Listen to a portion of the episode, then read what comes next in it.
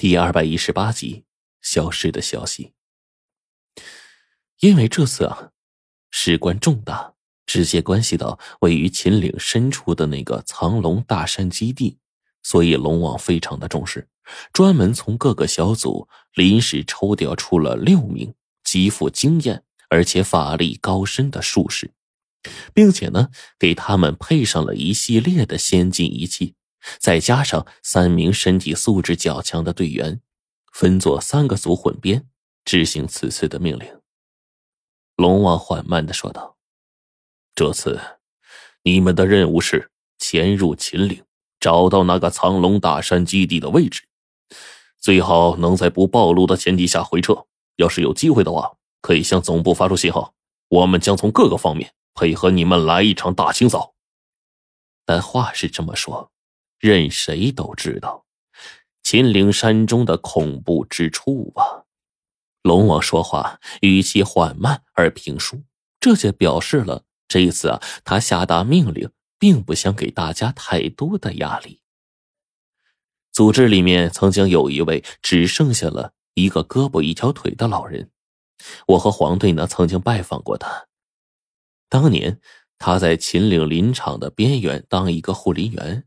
实际上呢，在他这个所谓的护林员的身份下，隐藏着的却是神秘事件探秘小组调查成员的身份。这位老人在秦岭山中啊，守卫巡逻，就跟一个边防战士一样，不能轻易的离开岗位。守边的战士经常在艰苦的条件下和犯罪分子做殊死的搏斗，而老人呢？作为当地神秘小组的成员之一，则是经常要跟那些隐藏的东西做斗争。我们当时去拜访这个老人的时候，他已经快不行了。他说：“我这辈子在秦岭山里头啊，干了四十来年，论经验呢，当真是没有比我更丰富的了。”可即便这样，我还是丢了一条腿，一只胳膊，这还只是外伤啊。在那里，每隔几天晚上都会被怪异的事惊醒。要是个心理素质不强的，估计早被吓死了。那这位老人在秦岭山里到底经历了什么呢？那深山老林中，山精密布，白日都敢出来作祟。到了夜晚，妖魔修炼，飞尸养猪，隐藏在山中的帝王墓穴大洞，甚至可以看到各种根本就没有记载的恐怖异兽。龙王在这个位置上啊，干了这么多年，手中掌握的世界汇总起来，不知道比这位老人的经历更加恐怖多少倍。他这次呢？并不勉强这些执行任务的人，可想而知其中是有多艰难的。除此之外，作为从锁龙台一路走过来的几个经验丰富的队员之一，黄队跟白程程也被委派到了这三个小组之中，加上他们一共十一个人。因为那个冰窟窿啊，已经被白飞羽重新下达指令，前往秦岭山中，故而第一个行动队。以其中一个小组跟随冰窟窿深探山中，白程程、黄队还有第二个小组跟在第一个小组之后，第三个小组呢负责救援和联络。那事情到了这儿，唯独就没有我的事儿，因为我现在是伤员，还不适合去金陵。这个呀，还是多少让我有些担心白程程跟黄队的。但是啊，白飞宇跟白老爷子面对这次委派。却并没有什么微词，反倒是嘱咐白程程小心，要把这次任务给完成。我呢也是心安了一些，我就跟随着白程程还有三个组呢一同回到老家。我手中的罗盘指令上面的那个“簪”字呢，可以大概的辨别出一个方向。在白程程他们临近山的时候，我悄悄的。把那根冰窟窿脑袋里抽出来的玉簪折了一小部分，藏在自己身上，并没有让其他人知道。白程程呢，也是十分信任我，玉簪呢归他保管，看都没看便装在了身上。临走前，我还在黄队他们几个人的身上装了定位器。这天早上，我们村啊，呃，我二表爷的带领下呢，他们沿着山路就进了流石板沟，往秦岭山中更深处的地方去了。等我目送着这些家伙离开的时候，我奶奶看着我说：“陈娃呀，你这些同事没事干旅什么游啊？这横穿秦岭可不是好事啊！万一这这这，只怕万一有……”我妈一听，赶紧摆手：“妈，您少说不吉利的。”我奶一听这话，赶紧也是捂住了嘴，生怕自己啊真的说中了。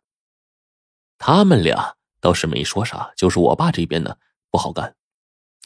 他看着我身上的伤，再看一看那逐渐远去的人群，在门前田头上就问我：“你这些同事啊，这次可不像来旅游的，横穿秦岭。”这倒可能是真的呀，我就知道瞒不住我爸，也选择没说话。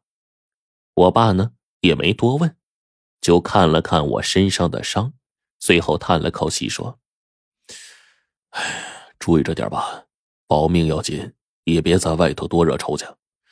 咱们家与世无争，可没得罪啥人呐。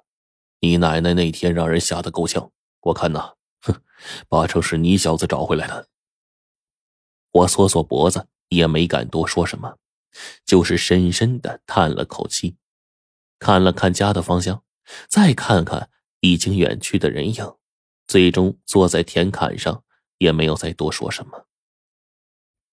期间，我去爷爷的房间里看了看，奶奶把师傅胡老道的灵位跟爷爷的放在一起了。他说：“这一日为师，一辈子都是长辈。”何况呢？胡老道那会儿没少帮我们，这胡老道一死，也得给他立个牌位，逢年过节添些香火，不然的话，在下面反做了饿死鬼，那是最可怜的。我一面感激我奶奶的好心肠，一面呢又去了一趟胡老道的道观。院子里已经长出了一些杂草，这要搁在胡老道还活着那会儿，是断然不允许的。我从院子进了外堂，又从外堂进到内堂。胡老道送我的那本压箱底的道书，我都琢磨了一遍。对于他内堂的摆的那条法网，我已经了解了一些了。我走进去一看，果然看到了那条十分结实、缝着符布、五行钉、五帝钱的法网。法网之上更是结合了二十八星宿。我将那条法网找准位置，一点一点的收拾，重新的加持，不好，再次引在了胡老道的内堂之外。道观已经空了，胡老道已经不在了。